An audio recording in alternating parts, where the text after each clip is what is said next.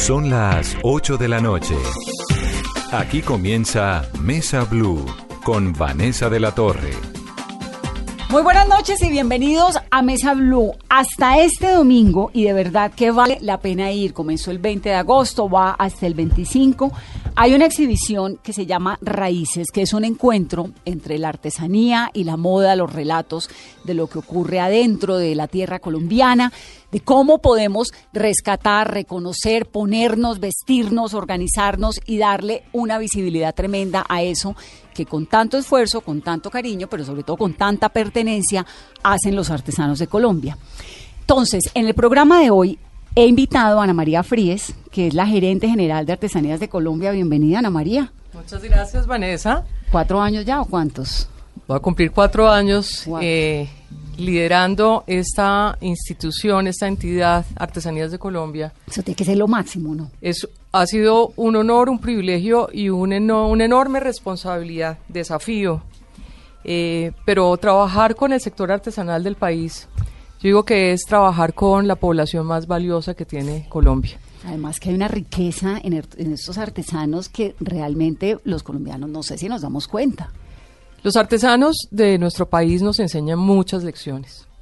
Artistas naturales, emprendedores naturales, resiliencia, creación, innovación, arte, destreza, valoración desde el medio ambiente, honrar los ancestros, conocimiento transmitido de generación en generación. Y es que la artesanía es una actividad eminentemente pacífica, sanadora, es hecha con el corazón. Eh, los artesanos se valen de, de las herramientas que les provee el contexto. Uno, las fibras, los materiales naturales, transforman estos materiales y además hacen narraciones del contexto. Ponen, integran mente, ojos y corazón. Eh, en una pieza. Y sus manos, que son sus herramientas, y transforman en belleza piezas con carácter sacro, utilitario, para el vestido, para la cocina, para la alimentación y ahora que en el mundo hay como un poco este movimiento de rescate de lo étnico que se volvió de moda, ¿no? porque realmente, digamos, en, en muchos de los diseñadores, ahí está Carolina Herrera rescatando o, copiando, no sé, eso es un debate pues que del que más, sabrás tú más que yo.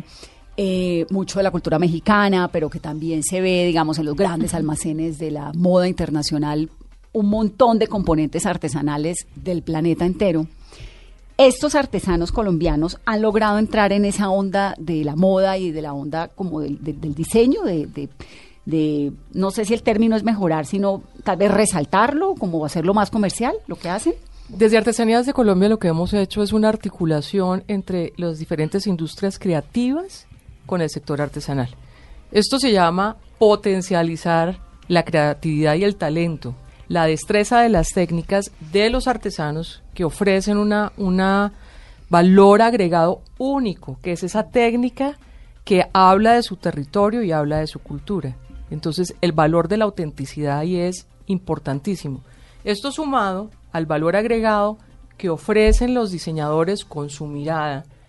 Nosotros lo que hemos hecho es siempre generar un eh, espacio donde esa conversación, donde ese trabajo es co-creación, es co-diseño, para que eh, artesanos puedan hacer sus aportes desde su conocimiento con toda la técnica y los diseñadores puedan proponer, digamos, nuevas piezas, ¿Qué nuevas es lo que Hacen los diseñadores allí? Aportan con su mirada eh, nuevas colecciones. Entonces, el tema es identificar muy claramente las técnicas, entender cuál es el origen, cuál es esa narración, cuál es esa simbología, preservar la técnica, preservar ese lenguaje porque es patrimonio. No podemos deformar ese lenguaje. Pero se puede masificar. Pero, lo que pasa es que nosotros ahí protegemos la, la técnica, protegemos el patrimonio eh, y los diseñadores con los que trabajamos y en los diferentes, en los 32, 33 laboratorios de innovación y diseño que tenemos en los 32 departamentos más Bogotá, lo que hacemos es un inventario de esas técnicas, hacemos perfeccionamiento de esa técnica y potencialización. ¿Qué significa potencialización? Con esa misma técnica que otros productos se pueden desarrollar. Productos que estén alineados a las tendencias del diseño, a las expectativas del mercado, pero sin deformar el lenguaje y con un gran respeto. Porque aquí lo que estamos haciendo desde Artesanías es una articulación entre las industrias creativas y el sector artesanal del país, alineado a la, a la política de economía naranja. Ana María, ¿qué tanta riqueza artesanal hay en Colombia comparada con otros países latinoamericanos? Estos los, bueno, incas dejaron en Perú un legado tremendo, las artesanías mexicanas, ni que hablar. En Ecuador hay unos textiles de locos, en Perú también. En Colombia, ¿cuál es la fortaleza? 32 departamentos y en cada departamento hay una diversidad de técnicas, o sea que esto tiene un índice multiplicador por 3, por 4, por 5 en cada departamento. Entonces, si uno analiza, por ejemplo, la Guajira, Tejeduría Guayú, pero también está la tejiduría en, paja mahuiza. pero está la, los son las mochilas que pues son las más conocidas. Los chinchorros pues también son con esta, los colores. El sombrero guayú. El sombrero guayú. La técnica de pellón. ¿Cuál es la técnica del pellón? La técnica de pellón es, eh, el pellón es utilizado para la elaboración de las gualdrapas. ¿El, de los ¿el pellón es qué? Es un, una, teje, una tejeduría que se hace para elaborar unos eh, tapices, ¿sí? Como esas gualdrapas gruesas que se ponen los, digamos, para los aperos de las monturas de, de, las mulas, de los burros, de los caballos. No, es tejeduría en... Eh, eh, ¿En hilo? En hilo. En hilo. En hilo. Pero es un tapiz. Ok. ¿sí? Y, por ejemplo, esa tejeduría que, que hemos hecho se ha preservado en... Volviendo a la, para responder la pregunta, ¿cuántas técnicas hay? ¿Cuántos departamentos hay multiplicado por cuatro, por cinco, por lo que se encuentra, porque es producido por la región? Me faltó mencionar en La Guajira eh, la cerámica, me faltó mencionar temas de toda la parte de, los collares ensartados con piedras, eh, eh, digamos, de la región. Entonces, ahí vamos en cinco o seis técnicas que se pueden encontrar en un departamento. ¿Por qué encuentra uno collares en el Putumayo que pueden ser parecidos a algunos del Caribe. Por ejemplo, no sé, se me ocurren eh, los de las Chaquiras pequeñitos. No, no son. Cada departamento y cada etnia tiene su identidad y tiene su sello y tiene su lenguaje. Pueden haber unas afinidades, unas similitudes, digamos, en materias primas, pero la, el lenguaje, la gráfica que utilizan en cada departamento es, es propia de la cultura de cada región. Y los materiales también pueden eventualmente ser similares. Hay paja, por ejemplo, eh, se, hace eh, sombrerería en Sandoná, canastos, todo el, tema de cestería en, eh, en paja de Iraca, pero en el Atlántico, en Uciacurí, también, se pueden realizar canastos y cestería en, en palma de Iraca. Entonces, puede haber similitudes en, en, en las fibras, coincidencias en las fibras, pero con una expresión única y propia de cada región. ¿Qué tan protegidos están estos productos artesanales? ¿Qué tan, es muy eh, importante. Estoy pensando en los sombreros, el sombrero volteado que es de Tuchín, en Córdoba. Correcto. Que terminó siendo prohibidas las importaciones de sombreros chinos porque estaban casi que quebrando la Estaban copiando, haciendo una, una copia. Por eso es muy importante Artesanías de Colombia eh, en un convenio con la Superintendencia de Industria y Comercio, otorgamos las, ayudamos para eh, promover las marcas individuales, marcas colectivas y lo muy importante, los sellos con denominación de origen, justamente este para la protección de estas artesanías que hacen parte y que son eh, propiedad de una cultura de un pueblo, de una comunidad. Aquí, Eso quiere denominación de origen quién? ¿El 11 denominaciones de origen. Colombia es el país que tiene más, eh, ha otorgado más denominaciones de origen a las artesanías. Eh, México tiene otorgadas uh, tres denominaciones a las artesanías. Perú tiene una, nosotros hemos logrado otorgar 11, 11 denominaciones. ¿Quiénes están? Tejeduría Guayú, en un hilo. Eh, el sombrero volteado en Tuchín, la chiva de Pitalito. La chiva de Pitalito es esta que es llena de cosas y el plata, que está además la ve uno también en el Valle del Cauca y la ve uno en otros lugares, pero, pero supongo que es con Pitalito, es eh, Ráquira, la cerámica de Ráquira en Boyacá. Eh, la, de Ráquira es esta café grande, ¿no? roja, roja, que es en arcilla, una arcilla roja. Sí, que es preciosa. Tenemos eh, el barniz de pasto, ¿Cuál es que el acaba de, de ser eh, declarado patrimonio nacional. Voy a poner fotos de cada una de estas artesanías en nuestras redes sociales para que los colombianos Sí. sepan de qué estamos hablando. No ubico el barniz de pasto. El ¿cuál barniz es? de pasto es una técnica muy sofisticada. eh, es la extracción de, la co- de una corteza de un árbol, eh, que es como una goma. Estas gomas son tinturadas con tintes naturales, en- con un proceso de, digamos, de cocción. Eh, y estas son aplicadas sobre eh, madera torneada.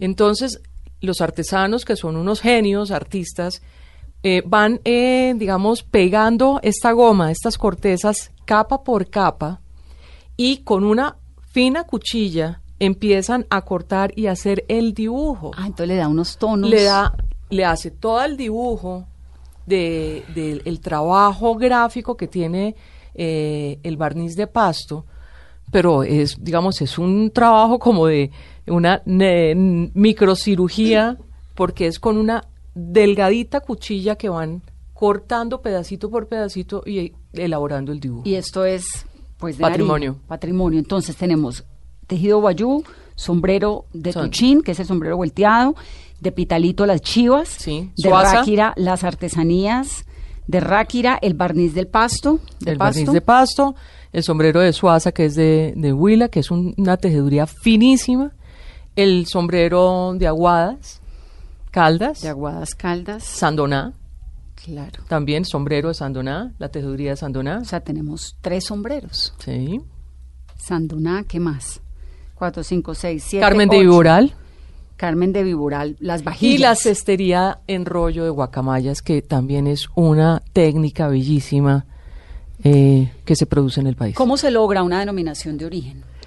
Bueno, esto tiene que cumplir esto. Hay eh, unos protocolos internacionales.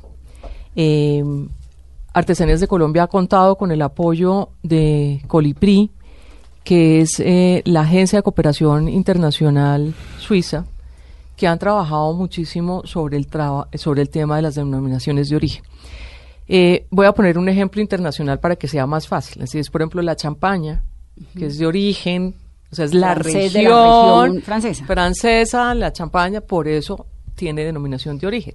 Aplicado a Colombia, entonces es que la tejeduría guayú solo se produce en La Guajira, es, de Colo- es colombiana, es de La Guajira, y no se produce tejeduría guayú, por decir, en, ni en Villavicencio ni en eh, Perú. Sí, sí, sí, sí. Entonces es muy importante porque estos son herramientas legales para de- defender la propiedad intelectual. Y supongo que eso tiene entonces unos límites en importación, en comercio, en protección de las comunidades o qué? No, no, eh, justamente lo que promueve una denominación de origen es eh, darle todo el reconocimiento a, a la comunidad, a la propiedad intelectual de la comunidad, a el origen, o sea, de- eh, focalizar, llamar todos los reflectores a focalizar, que decir, esta tejeduría es hecha solamente por los guayú en La Guajira. La demás es copia. Y la demás es copia. Y eh, también es un tema que de calidad, de valor agregado. O sea, el café colombiano tiene denominación de origen. Por eso es reconocido como el mejor café del mundo. Entonces, es también un impulso para el posicionamiento, para la promoción, para la comercialización. Y para el orgullo. Y para el orgullo. Por ahí derecho pasa Es la un cosa. sello de calidad. Divino. Judith Torres es de la organización Kunsamu, ¿no, Judith? Sí. Kunsamu, así se llama, que queda en el Magdalena. Tienen ustedes allá cultivos de plátano, de caña, tienen café, es una comunidad arhuaca. Es un grupo de 36 mujeres artesanas, pues que trabajan la mochila arhuaca. ¿La Así mochila es. arhuaca cuál es, Judith? Muéstremela, ¿usted la tiene ahí? La que es Bueno, esta es la... que se parece a la guayú, pero no es la guayú ni tampoco No. es la cogi de la Sierra Nevada. Se parece a la guayú por lo que por los colores, porque en realidad la la tradicional de, de la mochila arhuaca es la de colores tierra.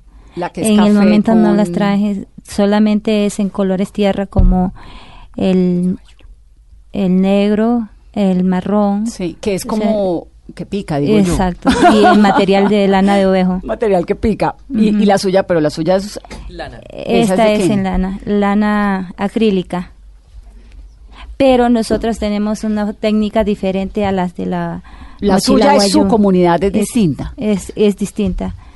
Eh, nosotras hilamos, eh, no hilamos la lana de ovejo, o sea, el hilo lo, lo producimos nosotras mismas, las mujeres, y de ahí hacemos la mochila con dos hilos. Nosotros tenemos una concepción de manejar doble hilo que, que significa el derecho y el izquierdo, o también el negativo y el positivo. Los dos tienen que estar juntos siempre para que las cosas puedan funcionar. Entonces eso lo aplicamos en la mochila. Y esa mochila que me dice usted que es arhuaca, pero que no es la tradicional, pues no es la que uno ve siempre, que es como en colores tierra, un poco más tosca tal vez el, el- el tejido, ¿lo hace solamente su comunidad? Es, sí, pues lo- el color ya es eh, por gusto de cada uno. Por ejemplo, a mí me gusta la mochila en colores. Eh, no, no producimos para comercializarla, pero sí en, en- para uso interno para el esposo. Siempre las mujeres hacen sus mochilas en colores como al gusto de ellas. ¿Cuánto se demora haciendo una, una mochila? El proceso de eh, la hechura de una mochila es largo.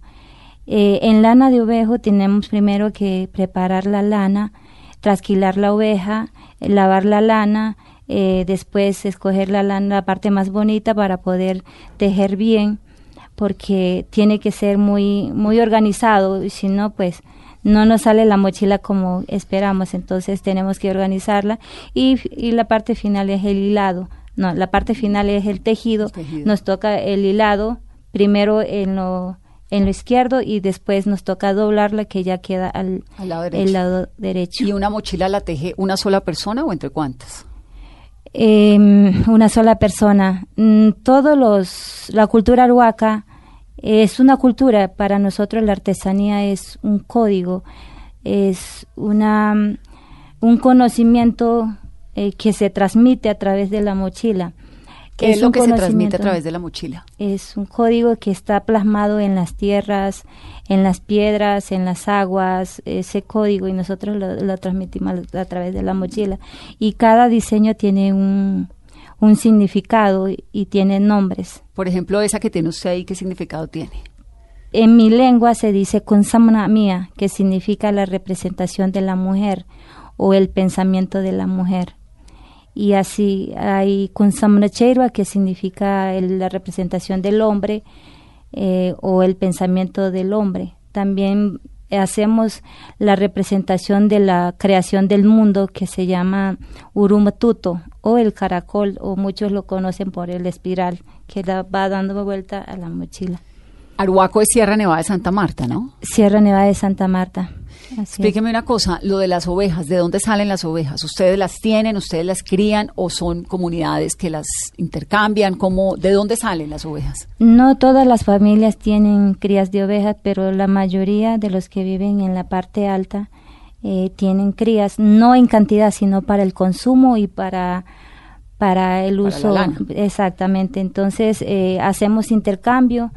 Eh, los que tienen la posibilidad de comprarla la compran y y, y, si no, pues hacemos trueque eh, con lo que ellos no tienen, porque nosotros estamos ubicados en diferentes eh, climas, entonces hay... Ustedes tienen, claro, como es la Sierra Nevada de Santa Marta, pues viene desde el témpano de hielo Exacto. hasta la playa. Entonces, ah, ah, la variedad de los cultivos es, es diferente. Entonces, eh, los que viven en la parte de arriba eh, no tienen plátano, entonces le hacemos cambio con el plátano y, o- y así sucesivamente. ¿Y ¿Cómo es el proceso de sacar uno los hilos de, de la lana de la, de la oveja? Digamos, ¿Cómo es eso? ¿La limpian, la tienen, la secan? ¿Cuánto se demora? Todo eso es a mano. Nosotros tenemos un, un- una herramienta que es muy sencillo, no tengo en el momento, pero le llamamos cúrcana. Cúrcana es la herramienta eh, de trabajo de las mujeres, es netamente el trabajo, el tejido de la mochila es netamente de la mujer. Entonces, eh, tenemos esa herramienta que se llama cúrcana. En español se traduce uso, es lo que me han dicho, y le llamamos uso. Tiene un palito con Sí, una rueda. para tejer. Y, y eso lo hacemos a mano. Para ir hilando. Exacto. ¿Por qué solamente las mujeres? Eh, bueno, en nuestra cultura, pues, cada, cada sexo tiene su, Su tarea. su tarea, exactamente. En nuestra actividad eh, del tejido, tenemos muchos también muchas actividades o muchos oficios en nuestra cultura, pero hay hay hay actividades que no lo podemos eh, mm, visibilizar porque es solamente nuestro, es, es de nuestra espiritualidad. Entonces, yo he visto, he participado muchas, muchas, en muchos eventos y todo la- en todas las culturas usan actividades que noto- nosotros también tenemos, pero eh, lo que nosotros en el momento tenemos en la comercialización es la mochila arhuaca. Mochila Arhuaca. Judith, ¿usted cuántos años tiene? 46 años. ¿Tiene hijos? Sí, claro. ¿Cuántos? Cinco. ¿De cuántos años? Eh, tengo el primero tiene 26 años, 25, 18, 16 y 11 años. ¿Y son hombres o mujeres? Tres hombres y dos mujeres. ¿Y las mujeres saben tejer? Claro. ¿También? todos. ¿Y les gusta? ¿Les interesa? Sí, claro que sí. ¿Y los muchachos qué hacen? Los muchachos, bueno, los hombres eh, en la finca, en nuestra comunidad, aprenden desde muy temprana edad. Eh, tienen nociones de, de, de los oficios que les corresponde. En, la mujer, pues desde los tres años ya tenemos, las niñas tienen nociones. No tejen a la perfección, pero ya tienen nociones como es el hilado, hacer mochila en fique con huecos bastante grandes pero ya, ya esa es una educación propia. ¿Y van al En colegio los- además? Además de eso, sí, van al colegio. ¿Y a la universidad eventualmente? Pues eh, últimamente, en los últimos años, es que eh, ha cambiado bastante nuestra forma de vivir, nuestra forma de, de educación. Hay muchos jóvenes eh, estudiando, universitarios, y, pero ha sido de- en los últimos 15 años para acá. ¿Le parece positivo eso? ¿Le gusta que vayan a la universidad los jóvenes? Eh, tiene ventaja y su desventaja. Eh, los jóvenes que la mayoría de los estudiantes universitarios tienen una visión totalmente diferente a la, a la visión tradicional. Entonces, podemos decir que, que tiene ventaja y su desventaja. ¿La desventaja es cuál? ¿Que pierden la tradición? ¿cree usted, un Exactamente, ya tienen una visión totalmente diferente. eh, ya hay muchos que no tienen, no llevan la educación propia, no tienen esa, ese, ese conocimiento ancestral de conocer esos códigos que tienen los mamos. Los mamos ya le llamamos nosotros los mayores, los guías espirituales. Ellos no tienen la necesidad de estudiar, no saben leer, pero te leen un- lo que está escrito en una montaña, en una piedra. Esos son los conocimientos ancestrales. Los hijos suyos y esa generación de los muchachos, me dice que el mayor tiene 26, el menor de los hijos tiene 11, hijos e hijas. ¿Alguno de ellos, de, su- de la generación de ellos, se está preparando para ser mamo? Esa es la parte más triste que tenemos. Así como, no- como yo quiero que mis hijos vayan a la universidad, vayan a una escuela, todos tenemos ese pensamiento. No tenemos, o sea, la preocup- hemos visto últimamente con preocupación esa parte, ¿no? Que nosotros, ninguno de los que de los padres estamos pensando en la educación propia, en construir una escuela donde lo- los niños puedan prepa- prepararse para ser mamo, para ser el guía espiritual. Eh, todos estamos en la, enfocados a la educación la otra occidental, occidental. exactamente. Bueno, ¿cuánto se demora? Me queda esa pregunta haciendo una mochila. Me quedó esa duda. Em, Digamos, con ya, todo- ya, ya con el material, pues ya después de que sacan la lana, ya cuando una vez se sienta a tejer. Em, un mes. Un mes. Un mes, 30 Hacer días. una mochila como la suya, como Así la como la que tengo en ese tamaño, porque tenemos muchos tamaños. Nosotros, nosotros tenemos todavía esa, La esa parte, exacto, no tiene, no tenemos medida, nosotros somos calcul- solo calculamos, en la, en la mochila aplicamos la matemática, eh, aplicamos todo, pero no tenemos un cálculo de los tamaños de las mochilas. ¿Y pueden Entonces, hacer una a la vez o en un mes pueden hacer dos, tres, cuatro, cinco mochilas? Dos, máximo, dos Máximo dos mochilas. Dos mochilas. Bueno, Ana, ¿cómo están haciendo para garantizar esto de lo que nos habla, de lo que nos habla Judith? Pues que las generaciones que vienen no necesariamente quieren ser mamos, ser artesanos, digamos, esa preser- preservar ese esa riqueza artesanal que tiene Colombia. ¿Qué está haciendo el Estado por eso? Bueno, eh, muy importante eh, mencionar y eh, aclarar que Artesanías de Colombia pues tiene eh, dos como dos columnas vertebrales fundamentales: la preservación de los oficios y de las tradiciones, por lo que es patrimonio de la nación, material e inmaterial. O sea, la artesanía hecha objeto material y toda la parte de pensamiento y conocimiento que hay detrás. Es muy importante. Y por el otro lado, un programa de desarrollo productivo incluyente, en donde casa- eh, hacemos capacitaciones para los artesanos y futuras generaciones, con el propósito que las comunidades artesanales generen ingresos. Claro. De la manera, en la medida en que haya generación de ingresos, hacemos paralelamente la preservación, estimulamos la preservación de los oficios. Y dentro de los eh, 33 laboratorios de innovación y diseño que ah, Artesanías de Colombia tiene en los 32 departamentos más Bogotá, capacitamos alrededor de por año entre 10.000 11.000 o 15.000 artesanos y dentro de esos equipos de capacitación se encuentran maestros artesanos, quienes son los que dominan los oficios y pueden transmitir ese conocimiento a las siguientes generaciones. Qué tanto les interesa a las generaciones nuevas? Aprender, mantener, preservar. Vanessa, nos ha pasado eh, cosas muy interesantes. Por ejemplo, con el programa de joyería atendimos una comunidad en el Pacífico Incluso eran eh, jóvenes que no tenían eh, tradición joyera. Los formamos en joyería. Y encontraron a través de la joyería una actividad económica que con ello garantizan el sustento. Entonces, sí hay interés y el camino de trabajar con los oficios, con las artesanías, es muy valioso. Pues porque además, esto es en la medida desarrollo económico, Claro. preservación, cultura, ahí hay un crecimiento y, y, en está. la medida en que el país los reconozca, los aplauda, los valore. Ahora el fin de semana acabamos de estar en el Petronio.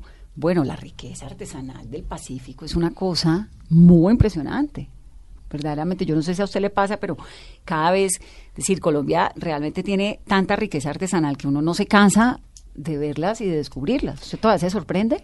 Vanessa, voy a decir que cada vez que yo viajo a región, eh, es una es encontrarse con la belleza de país que tenemos. Es que eh, la artesanía es la materialización y es un reflejo idéntico de la etnobiodiversidad de nuestro país. Y si Colombia es el segundo o el primer país etno sí. biodiverso más importante del mundo, calcule eso reflejado en la artesanía. Digo que uno puede viajar por Colombia a través de las artesanías. Claro. Porque cada artesanía tiene la fibra, tiene la, el color, tiene la cultura, expresa toda esa, esa riqueza de todo el país. Entonces, eh, el talento y la creatividad colombiana es infinito. Y digo que el ADN creativo de Colombia son los artesanos. Y de ahí sale porque es que este es el arte natural. Esto es lo que sale de la tierra. Esto es el pensamiento, es el conocimiento y toda esta Es belleza, que hay detrás. Sí. Entonces es muy importante. Y hay que apostarle, y por eso Artesanías de Colombia le apuesta a la preservación del patrimonio, pero también tiene un compromiso directo de, de generación de ingresos para los artesanos, de que esto sea un programa de desarrollo productivo incluyente en donde los artesanos generen ingresos. Eso es desarrollo económico para las regiones y para sus familias. Vamos a hacer una pausa rápidamente en esta conversación en Mesa Blue y al regreso, Flon Imbacuán, ¿no? de la organización indígena Jajus Haxu. Haxu, así se llama, de Nariño. Nos va a contar también su historia y estamos con Manuela Álvarez, que es diseñadora, para que nos cuente cómo es que se puede fusionar todo esto. Ya volvemos en breve, esto es Mesa Blue.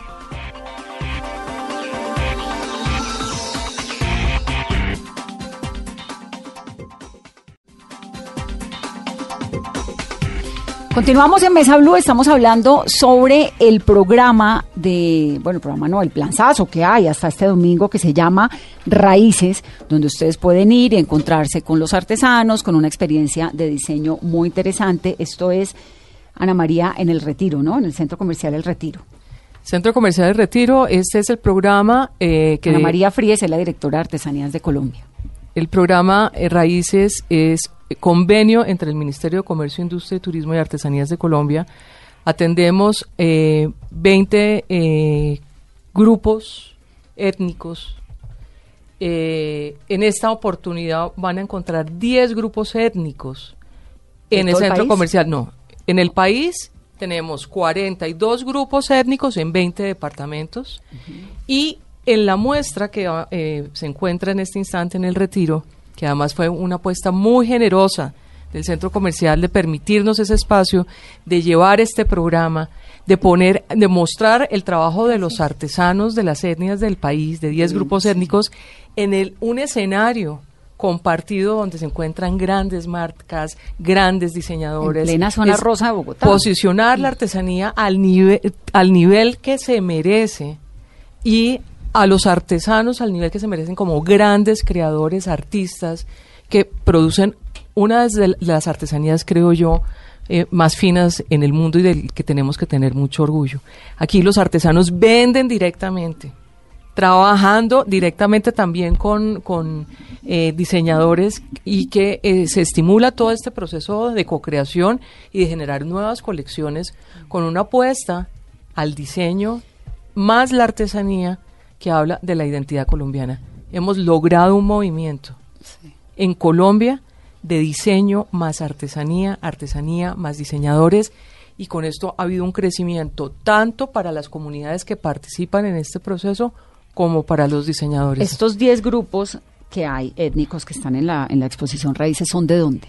¿De qué Vienen regiones? de, de diferentes regiones, Guayú, de la Guajira, Misac, del Cauca, Pastos también de Nariño, eh, Camsá del Putumayo, eh, tenemos de Caquetá, eh, Embera, Embera Chamí, en Vera son, eh, hay un- una parte que se ubica en Risaralda, pero también hay una parte que se ubica en Chocó. Hay varios, eh, digamos, eh, grupos distribuidos en diferentes arhuacos, eh, Inga y Coreguaje. Casi todo el país. Son- y hay que de todo, vestidos, Hay- collares, hay pulseras, aretes, desde de- mantas mochila. guajiras hasta mochilas en eh, Palma de Cumare, chaquiras, eh, textiles, eh, en fin, sombreros. Todo Van a uno- encontrar piezas increíbles que son definitivamente atractivas y porque aquí la propuesta es y el objetivo es uno que elevamos el consumo interno de la artesanía. Es decir, colombiano viste artesanía colombiana, Claro. vive en la artesanía ¿Qué colombiana, tanto- es identidad de país, es orgullo de país y hace parte de nuestra expresión. ¿Qué tanto los nación. colombianos usamos artesanías colombianas y productos étnicos colombianos? Con la estrategia de innovación y diseño que hemos estimulado desde Artesanías de Colombia, hemo- hemos logrado incrementar ese consumo. Y eso lo vemos en todo el proceso de los diferentes, casi que 54 eventos que realiza Artesanías de Colombia para llevar, para traer los artesanos y que vendan directamente y tengan ese contacto con el consumidor. Ha habido un incremento sostenido en los ingresos de los artesanos.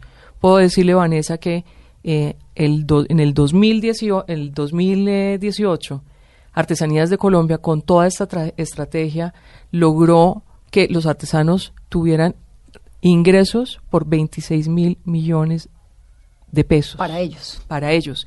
Y esto es solamente la fotografía de lo que ocurre en las ferias, porque sabemos que son las ferias de después artesanía de Colombia y Correcto. esto que hacen en diferentes encuentros regionales, encuentros eh, eh, de pequeño, mediano y gran formato, desde un encuentro regional una feria nacional eh, o internacional como pueden ser Expo Artesano o Expo Artesanías y todos los eventos de promoción. Allí, con esto nosotros identificamos que sí hay un aumento de ingresos para los artesanos. Los artesanos encuentran estos espacios para articularse directamente con los compradores, con el público y de ahí se originan alianzas y negocios que siguen durante todo el año. Entonces hay un crecimiento y pues eh, con esta articulación con las industrias creativas pues se ha potencializado y se ha disparado al punto que Colombia está teniendo un reconocimiento internacional justamente por eh, la estrategia de innovación y diseño aplicada a las artesanías. Manuela Álvarez tiene una marca que se llama Más, ¿no, Manuela? Sí. ¿Qué, ¿Qué es lo que hacen? ¿Qué es Más? Bueno, más comenzó en el 2013. Nosotros eh, cuando comenzamos, comenzamos porque nos ganamos el concurso Se Busca Diseñador Fucsia que es una plataforma, una nota, porque lo que te hace es darte el reconocimiento del sistema moda colombiano por medio de tu lanzamiento eh, de pasarela y de colección en Colombia Moda. Eh, digamos, eh, yo había llegado, en el 2013 había llegado en el 2011 de vivir en Italia cuatro años, yo estudié allá en la Marangoni. Diseño. Diseño de moda, sí, siempre me encantó. Fue como una, una, una obsesión un poco. Eh, el explorarme a mí misma por medio de la ropa. Eh, cuando yo volví, evidentemente no tenía ningún contacto, entonces para mí era importante, digamos, generar como este tipo de reconocimiento eh, rápidamente para que mi marca comenzara a ser sostenible. Pero una de las cosas que me di cuenta era que em, la moda colombiana tenía como identidad mucho la sensación del Caribbean chic.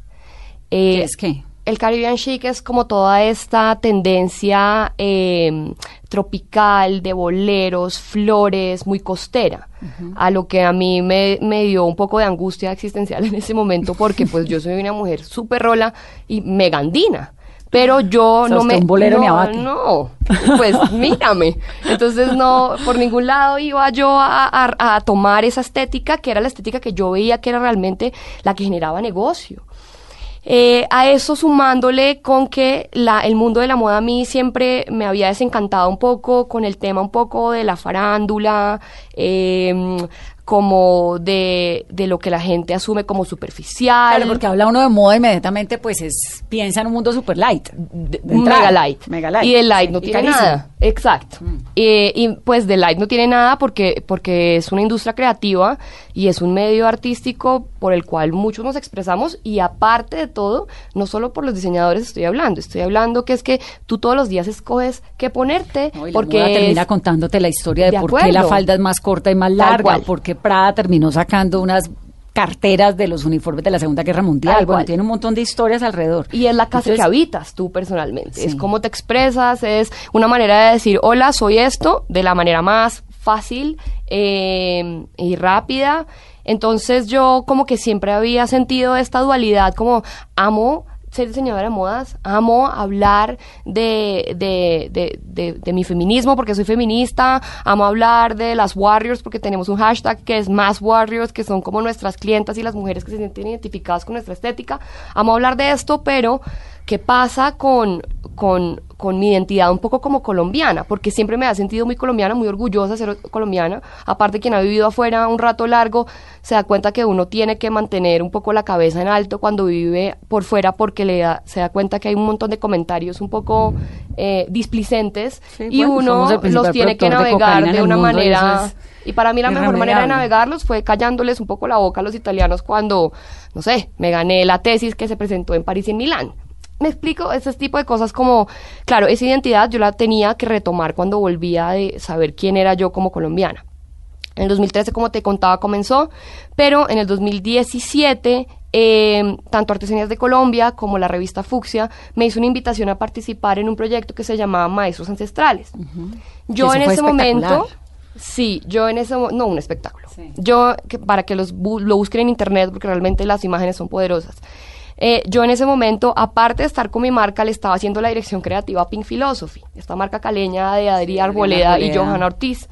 Entonces yo en ese momento sí necesitaba un poco eh, para mantener mi marca a flote este tipo de proyectos. Y yo la verdad, quiero ser súper honesta, me metí al proyecto como por mantener mi marca a flote más que por lo que había internamente en el proyecto, que era el trabajo con indígenas. Entonces, igual, la vida me, pues, me, sorprendió y me enseñó. Cuando yo llego a trabajar en el Chocó con dos eh, comunidades indígenas, que aparte de, ser indígenas, que en este país es jodido, eh, eran comunidades desplazadas que son los Embera y los Wunan eh, Pur, yo me sentí completamente identificada porque mi marca como base tiene hablar, digamos, eh, como generación y como mujeres y como género de qué nos está pasando internamente. Yo nunca me he interesado, digamos, en hablar de, quiero hablar de las mariposas amarillas de Gabriel García Márquez, que me han llegado ese tipo de tesis miles a mi oficina cuando me piden trabajo y es como, bueno, ¿qué, pero tú qué sientes a partir de eso que me estás contando. Entonces, como todo en mi marca salía de una conversación tan interna, Mm, eh, muchas veces teníamos que trabajar por medio de herramientas creativas como las analogías, como las simbologías, como los, la, cosmogonía. Y cuando yo entré a trabajar con los indígenas, me ¿Qué topé. Hiciste? ¿Qué hiciste con los indígenas? Comenzamos a trabajar en una colección que se llamaba Sastrería en Vera. Mi marca también es muy sastrera, parte de un conocimiento de sastrería artesanal masculina. Eh, eh, digamos, convertido en, en, en, femenino por medio de siluetas un poco más contemporáneas, pero manteniendo la base manual y el amor de la manualidad y del hecho a mano de la sastrería masculina. Y entonces coges este conocimiento ancestral, estas técnicas artesanales ¿Y las pones en dónde? Entonces, una de las cosas que más nos gustó trabajar eh, fue, ellos hacen una tejeduría, los Wunan, y los Embera también tienen una, una, tejeduría del canasto, y ellos después las intervienen con shakiras en las bocas de los canastos. Entonces, una de las cosas que más nos inspiró fue esa, ese objeto. Entonces, por ejemplo, eh, si ustedes ven las redes o, la página, se van a dar cuenta que entonces muchas de nuestras piezas, lo que hicimos fue intervenirlas con ellos eh, en las bocas, digamos, decirlo de alguna manera, de las prendas. Entonces, todo lo que son cuellos, solapas, eh, eh, puños, estaban intervenidos con la tejeduría del canasto. Una vez hicimos eso, que yo quedé completamente enamorada, aparte son ellos mismos, ayer de hecho en el conversatorio de artesanías de Colombia lo decían, ellos son libros abiertos, son comunidades de verdad que las comunidades indígenas son de una generosidad que uno no está acostumbrado a vivir. Además, que chévere, una diseñadora joven, ¿no? porque creo que por ahí pasa. Es que hace, a nosotras tal vez, Ana María, nos tocó la época en que lo que era de moda y lo que tocaba era vestirse de los franceses y de los gringos. Correcto, aquí lo que es, es increíble es esta, esta, esta sumatoria de talentos. Y entonces, y cuando hablamos que hay una diseñadora como Manuela, que Manuela, después de trabajar con los artesanos y con las comunidades, cambia su modelo de negocio. Claro. Y cambia su filosofía el de ella y el de un y el propósito de su de su marca. En donde Manuela lo ha dicho varias veces y yo de verdad la aplaudo me parece que es porque ese también es el propósito porque cuando uno trabaja con la convicción de que tiene que impactar positivamente a la sociedad a una comunidad en donde el diseño se vuelve motor de desarrollo económico social y que contribuya a la preservación del patrimonio en donde no se trata, como decía, como lo dijo Donna Karan en, su en el conversatorio que tuvimos en la Universidad de los Andes, es que no se trata de mí, se trata de todos nosotros. Cómo el diseño se vuelve un motor de desarrollo económico que contribuye a la creación de tejido y de identidad, y de identidad y de crecimiento para las comunidades, para los deseos. Crece Manuela con su marca, pero crecen las, comunidades con el trabajo y con esta articulación. Son alianzas productivas de largo aliento. Flor, Imbacúan, de Hanso. ¿Esto es Nariño? ¿Me estabas contando? Eh, sí. Y son 25 tejedoras de diferentes edades que hacen qué? Bueno, es una fundación, se llama Hilando y Tejiendo Sueños.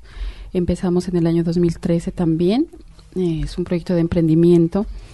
en el año 2017 ya registramos nuestra marca con el nombre de Haxu, que en quichua es, eh, digamos en español quiere decir vestuario indígena y su eslogan es no Moda. Y bueno, nosotros trabajamos con 25 familias, todas dedicadas al arte del tejido, al rescate, al fortalecimiento de la identidad propia, ya que nuestra cultura se estaba perdiendo, se, acostumbraba siempre a hacer cobijas y ruanas pesadas en lana de oveja únicamente y empezamos a buscar otra forma como una para rescatar la técnica ya que en, nuestra en nuestra cultura pues es un legado no que se ha transmitido de generación en generación como en los años 2000 no antes del año 2000 en, el, en la década de los 80 90 eh, yo recuerdo eh, cuando mi mamita a mí me, me, me, enseñó a tejer y entonces era obligatorio. Inclusive me puso a tejer una cobija a los 10 12 años yo ya sabía tejer y, y, así fue, así fue la, la, la, transmisión que se hacía. Entonces ya todos, pues por, como ves, era una ley. Entonces todos sabíamos ya, eh, eh, hasta ahora, pues ya lastimosamente por la modernización se ha ido perdiendo. ¿Usted tiene eh, cuántos hijos? Yo tengo una bebé. Una bebé. ¿Y le va a enseñar a tejer? Claro, claro que Esto, Nariño, ¿qué parte de Nariño? Eh, está ubicado al sur del departamento de Nariño, eh, a media hora de Ipiales. Es frontera con Ecuador. Frontera, con Ecuador. Ya es, ahí pasa un río y ya llegamos a Tulcán. Esa es una zona, sí, de tejidos grandes, de telares, un montón, ¿no? Sí, sí, sí. Es la huanca, es el telar precolombino de los indígenas, pues, ¿no? Cada quien le damos su, nuestra, digamos, nuestra interpretación, ya que el telar, pues, es universal, ¿no? ¿Qué plasman en esos tejidos? En ello, bueno, el telar es primero es el decodificador del pensamiento propio. Nosotros en ello, nosotros escribimos y leímos, le damos lectura y escritura a, nuestra identidad, nuestra tradición, nuestra cosmogonía. Decir un telar, por ejemplo? En él nosotros podemos marcar lo que es eh, la, la, simbología muchísimo. Nosotros graficamos la, simbología que antes estaba eh, en los petroglifos que se le encontraba ah, hoy en día, pues es la, la, la, grabamos en los tejidos. Aquí pueden mirar algunas imágenes de lo que nosotros hacemos. Y, y son variedad de símbolos que nosotros manejamos. Entre eso está el sol de los pastos, que es nuestro, nuestro taita. Está el churo cósmico, la espiral cósmica, lo de la dualidad, la complementariedad. Y bueno, son, son elementos sagrados que para nosotros significan eh, la sabiduría, el, el, don de las habilidades, del poder tejer, del poder crear, la Pachamama, la que nos da la... Han ido, ¿Cómo han ido aprendiendo ustedes, eh, Flor? Se han, ¿Cómo se han modernizado? No sé si esa sea la palabra porque evidentemente, y los voy a poner estas imágenes que estoy viendo que me parecen impresionantes, en las redes para que la gente las vea, pues han ido, decir, ya no son unos tejidos y unos diseños tan básicos, sino mucho más elaborados. ¿Cómo ha sido esa experiencia? ¿Por qué? Eh, yo soy diseñadora de modas estudié en, en Pasto. Em, empecé mi tesis, la, la, la em, me inspiré mucho en la cultura, pero siempre, siempre pues impulsada, ¿no? Por el arte, la tradición y la hice, mi, mi, mi tesis fue eh, inspirada en la silueta femenina de la mujer otavaleña, que queda ahí cerquita, pues frontera con Otavalo. Eh, sí, Otavalo. es la de los cueros? Otavalo es en Ecuador. En Ecuador, que es la ciudad de los cueros. Y sí, en ese tiempo como nuestro tejido no era tan visibilizado, era muy tradicional y pues casi nadie lo hacía y a mí me llamaba muchísimo la atención, hasta ahora me llama muchísimo la atención la silueta, cómo ellos eh, eh, se consagran en su arte y, en su vestimenta, es tan sagrado. Entonces yo me inspiré y me fui muy bien en mi tesis. Y desde ahí empecé a buscar, a golpear puertas, a, impulsar este proyecto. Llegué al SENA, en el SENA pues no me apoyaron lastimosamente porque eh, me, me, me, la, o sea, la idea que yo tenía pensaron que se iba a parecer mucho a lo que hacían en Ecuador y bueno, por ahí no era viable el proyecto. Luego fui al cabildo, al mi cabildo, que es en Carlos Ama, es el resguardo indígena de Carlos Ama, y el gobernador de ese entonces dijo, bueno, hagámosle. Y empezamos, empezamos a, buscar a las tejedoras tradicionales que, se, que, siempre pues han estado ahí, como que el grupito, pero nunca había como un crecimiento económico o una innovación también dentro de sus productos. Y bueno, empecé, empecé a, a, llamarlas, a convocarlas, y, y, y la gente la gente eh, asistió, colaboró, participó y bueno. Las tejedoras. Sí, las, tejedoras, las tejedoras, las mamás tejedoras. de esa narración me sacando una duda, ¿estudió en dónde? ¿En Pasto? En Pasto, en Pasto, en, la Universidad Autónoma. Yo salí de ahí, pues sí. igual es mi región, yo estudié hasta ahí, llegué. Y bueno, eh, empezamos a pulir más, empezamos a, combinar colores. Los colores nuestros son muy llamativos porque están inspirados en el cueche. es el cueche? El cueche es el arco iris. en nuestro quichua pues es, es cueche y también es un color emblemático de la bandera andina de los pueblos indígenas de América del Sur, que siempre pues es la huipala y es la que la que nos identifica a nosotros como comunidades indígenas y entonces esa paleta de color pues también está incrustada en nuestras en nuestra producción y también los colores tierra por eso son tan llamativos. Y en ellos, pues nosotros también graficamos, como les decía, la simbología propia. Nosotros no podemos hacer un producto sin, sin, sin dejando de lado la simbología. Así está la chagra, está la pachamama, está el sol de los pastos, siempre está el machín, el churo cósmico. ¿Qué es el machín? ¿Qué es el, churo cósmico? Son muchas cosas, ¿no? El machín es el eh, es la, la, autoridad de nuestro territorio, ya que pues antes se lo eh, digamos que se lo se lo representa al ser humano, al hombre, y es un mono un mono que, que, siempre va dentro de los símbolos de los pastos y donde, donde, donde lo encontramos, pues yo no sé si tengo una imagen por aquí, espérame un segundo. Lo hacen en los telares y en las... Sí, sí, sí. Y entonces fuiste organizando esta comunidad con tejedoras. Allá es parecido a lo que nos contaba ahora Judith, que son solamente las mujeres o los hombres también tienen alguna participación. También son los hombres ahorita, son los, los que están sumándose en esta causa. Ya los hombres entraron. Sí, ya entraron. Ahora Pero, estamos creando semilleros, inclusive ya con los más chiquitos, porque es tan bonito ver los niños, mm. cosa que antes, pues, ni en sueños, ¿no? Tal vez esto, verlos a ellos y yo voy ahora, los podemos hacer chumbes, que son fajas. Y, y, eso también es muy comercial, es un producto muy comercial. Y ¿Dónde lo perfecto. Aquí, aquí ahorita estamos en, No, claro, ahorita están en, la feria, pero cuando no, ah. ¿cuál es el mercado de ustedes? Pues nosotros hacemos ventas locales, una pues llegan turistas inclusive a, a visitarnos, a comprarnos de aquí de Colombia y de otros países han llegado. También tenemos una tiendita en Pasto, en, en la Galería de Artes Mutumbajoy, que es una galería pues que abarca todos los los, los elementos o los componentes de la cultura. Y en eso pues están nuestras nuestras obras de arte. Están expuestas ahí en Pasto. Y también pues hacemos ventas eh, vía vía online y pues por internet Instagram sobre todo pues las redes sociales se han convertido en un canal muy muy fuerte para nosotros para Me poder parece que hay que, dar, hay que dar la red social para que la busquen, Flor. ¿Cuál es? Es arroba Haxu con H. Haxu es H A J S U etnomoda. Etno, pues etno es etno, etno y moda. Listo. ¿Y Judith también tiene Instagram y todo esto? Sí. ¿Cuál es? Arroba. Arroba kunsamo. Kunsama es K-U-N-S-A-M-U. Arroba kunsamo. Mochila.arhuaca en Instagram, para que las busquen. Pues me encanta tenerlas, chicas. Bienvenidas acá y qué maravilla de productos los que hacen. Qué dicha, además, que sus trabajos y sus artesanías cada vez sean más reconocidas. Bueno, de verdad que, me encanta. Sí, nosotros pues queremos como también hacer esa manifestación, ¿no? Pues de, de gratitud con Artesanías de Colombia, ya que ellos han sido nuestro nuestro pilar para nosotros ser visibilizados, porque a veces, como decíamos anoche en un conversatorio, tal vez sería como para nosotros imposible llegar a estos a, estos escenarios, sí, porque nosotros necesitamos siempre un motor que nos ayude, pues de Artesanías de Colombia ha estado ahí, han sido como nuestros padres en toda en la parte comercial, en diseño, en, en, en promoción, comercialización, Totalmente. Entonces nos, nos han ayudado muchísimo.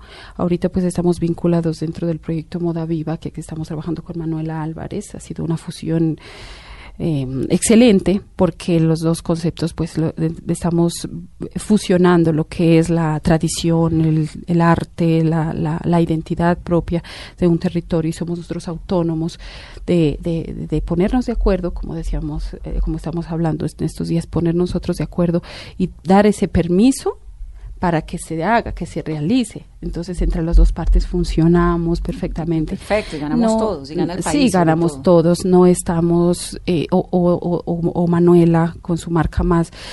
Eh, no de, ninguna manera está tomando esta, eh, eh, esta cultura o se está apropiando, no, sino que es un lenguaje que entre los dos nos hemos comunicado muy bien y hemos fusionado nuestros conocimientos y la idea es sacar un producto hermoso, un producto muy, muy fuerte para poderlo posesionar en el mercado y obviamente con esto estamos generando bienestar social dentro de, dentro de nuestras comunidades. Maravilloso. pues aquí están siempre bienvenidas para que nos cuenten todo lo que hacen. Manuela, ¿cuál es el Instagram de Manuela?